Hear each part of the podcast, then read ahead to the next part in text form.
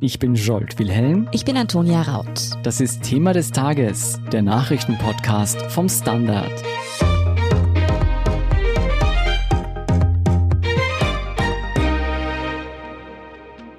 Der Wirecard-Skandal erfasst die ÖBB. Interne Mails deuten darauf hin, dass es im Millionendeal zwischen den beiden Unternehmen, also dem Zahlungsdienstleister und den österreichischen Bundesbahnen, zu Unregelmäßigkeiten gekommen ist. Wie ein Besuch beim Oktoberfest und ein geschenkter Plüschpanda die ÖBB-Chefetage jetzt Jahre nach dem Deal unter Zugzwang bringen, erklärt Sebastian Fellner vom Standard. Sebastian, was hat es mit diesem Plüschpanda auf sich? Wo fängt diese Causa an? Die Geschichte beginnt natürlich eine Zeit lang vor dem Plüschpanda, nämlich im Jahr 2014. Damals hat ein ÖVP-naher PR-Berater den damaligen Vorstand der ÖBB Personenverkehrs AG mit dem Jan Marschalek zusammengespannt, seines Zeichens Topmanager beim Wirecard-Konzern. Das ist die Firma, die dann vor einigen Monaten komplett implodiert ist in einem riesigen Bilanzskandal und Marschalek ist in weiterer Folge dann auch untergetaucht. Dieser Berater, den ich angesprochen habe, hat diese beiden eben zusammengebracht und da ist ein Kontakt entstanden, der sich für die Wirecard als sehr fruchtbar erweisen sollte. Die ÖBB waren zu dem Zeitpunkt auf der Suche nach einem Zahlungsdienstleister. Da ist es darum gegangen, wenn jetzt jemand ein ÖBB-Ticket für einen Zug kauft und das wird mit Kreditkarte zum Beispiel gezahlt, braucht es da ein zwischengeschaltenes Unternehmen, das diese Kreditkartenzahlung abwickelt. Und Wirecard hat solche Leistungen angeboten. Und deswegen war es natürlich interessant für die beiden, sich kennenzulernen. Und da hat es Gespräche gegeben, immer wieder mal. Schließlich ist eine kleine ÖBB-Delegation nach München zu Wirecard eingeladen worden, wo das Unternehmen den ÖBB eben präsentiert hat, was sie so anbieten und was sie können. Und danach ist man auch gemeinsam zum Oktoberfest gegangen, wo das lässt sich aus den internen E-Mails, die uns vorliegen, rauslesen, auch einiges an Alkohol konsumiert worden sein könnte.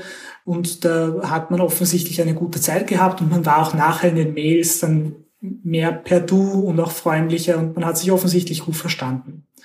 Eine von den ÖBB-Managerinnen, die dort auf dieser Reise mit war, hat allerdings einen Plüschpanda, den sie beim Oktoberfest gewonnen hat, dort verloren und hat ihn nicht mit nach Wien genommen und hat sich dann so spaßhalber bei Jan Marschalek per Mail nach dem Plüschpanda erkundigt, ob es ihm eh gut geht, ob ihn eh wie jemand mit nach Hause genommen hat. Mhm. Und so ist es ein bisschen hin und her gegangen.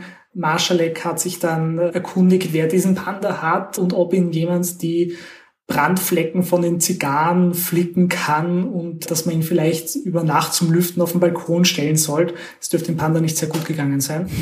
und hat ihn dann als lustige Geste in einer offensichtlich recht teuren Holzkiste mit frischem Bambus und sowas von München nach Wien schicken lassen ins Büro von dieser ÖBB-Managerin.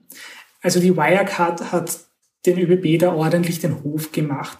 Aber Sebastian, auch wenn die ganze Panda-Angelegenheit vielleicht etwas skurril klingt und auf der Wiesen scheinbar ziemlich lustig zuging, ist es dann prinzipiell etwas Ungewöhnliches, dass da zwischen zwei Unternehmen, die eben miteinander ins Geschäft kommen wollen, auch Gefälligkeiten ausgetauscht werden?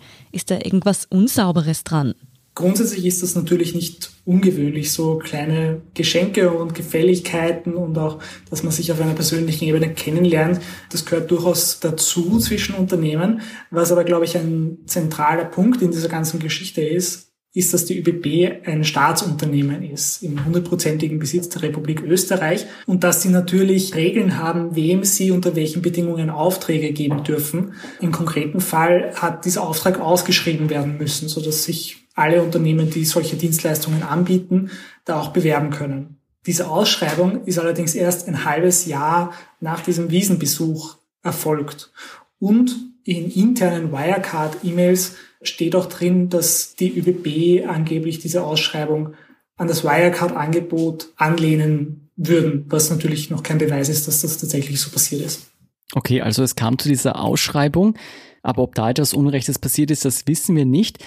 Um ein besseres Bild zu bekommen, um wie viel Geld ging es da? Wie groß war dieser Auftrag? um ganz schön viel Geld. Es geht um mehrere hundert Millionen Tickets der ÖBB, die im Jahr gelöst oder gekauft werden. Und es geht um ein Auftragsvolumen von mehr als 23 Millionen Euro. Also ist ein ganz schöner Batzen Geld. Auch für die Wirecard, die damals wirklich dick im Geschäft war, war das kein kleiner Kunde. Das war nach den internen Aufstellungen, die uns vorliegen, immer so in den Top 10, Top 12 Kunden der Wirecard. Also es ging um ganz schön viel Geld.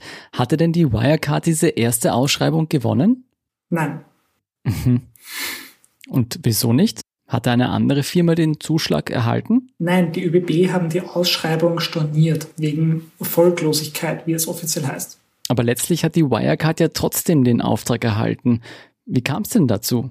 Das ist passiert, weil die ÖBB eine neue Ausschreibung gemacht haben. Und die hat dann die Wirecard gewonnen. Ist denn da alles glatt gelaufen? Nein. Diese zweite Ausschreibung wurde von einem Mitbewerber beeinsprucht, weil die Konditionen untragbar seien. Das hat aber keinen Erfolg gehabt. Und äh, letztlich ist dann quasi die Wirecard als Bestbieter laut ÖBB übrig geblieben. Okay, um das also noch einmal zusammenzufassen, die Vergabe dieses Millionenauftrags verlief von Anfang an alles andere als rund, kann man sagen. Und es waren auch von Beginn an persönliche Gefälligkeiten im Spiel. Aber ist diese Causa denn damit ein Fall für die Justiz? Das kann man so nicht sagen. Alle Beteiligten streiten ab, dass da irgendwas nicht sauber gelaufen sei. Die ÖBB verweisen darauf, dass der Prozess engmaschig von externen Rechtsanwälten kontrolliert worden sei. Und sie sagen, die Wirecard hat halt das beste Angebot gemacht.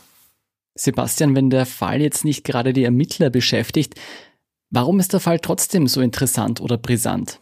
Interessant ist vor allem, dass wir einen guten Einblick darin bekommen, wie so eine Vergabe von einem öffentlichen Unternehmen ablaufen kann.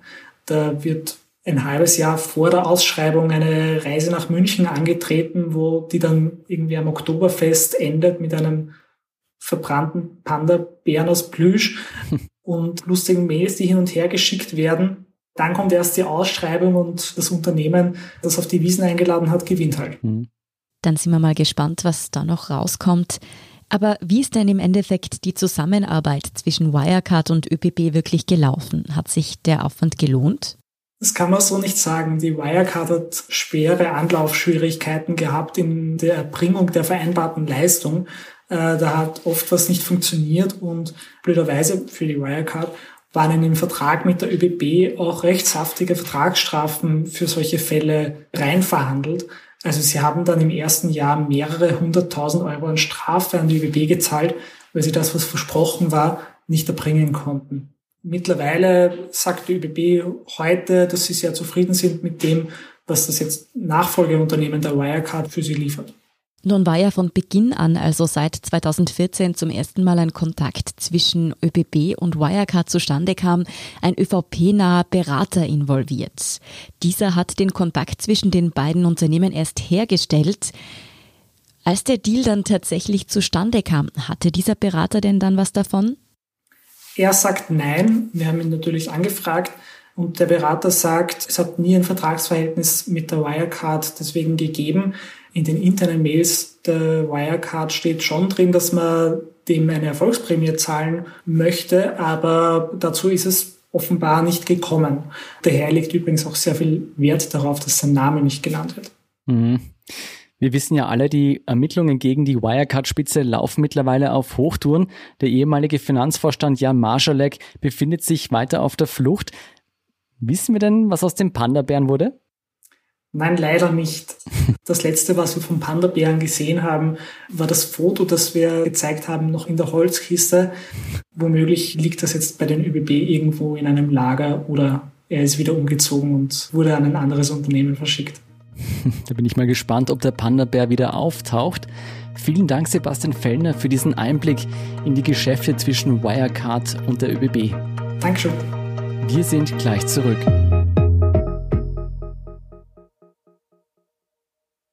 Guten Tag, mein Name ist Oskar Bonner. Wenn man in stürmischen Zeiten ein wenig ins Wanken gerät, den eigenen Weg aus den Augen und die Orientierung verliert, dann ist es sehr hilfreich, wenn man etwas hat, woran man sich anhalten kann. Der Standard, der Haltung gewidmet. Jetzt gratis testen auf Abo der Standard.at. Das war's mit dieser Sonderausgabe von Thema des Tages am Samstag.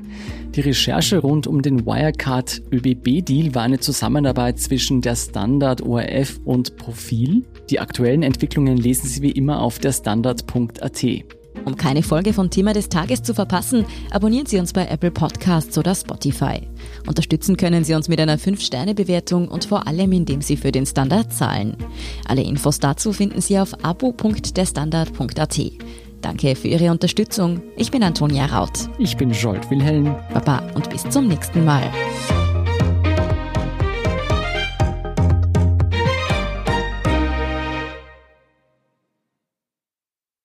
Guten Tag, mein Name ist Oskar Bonner.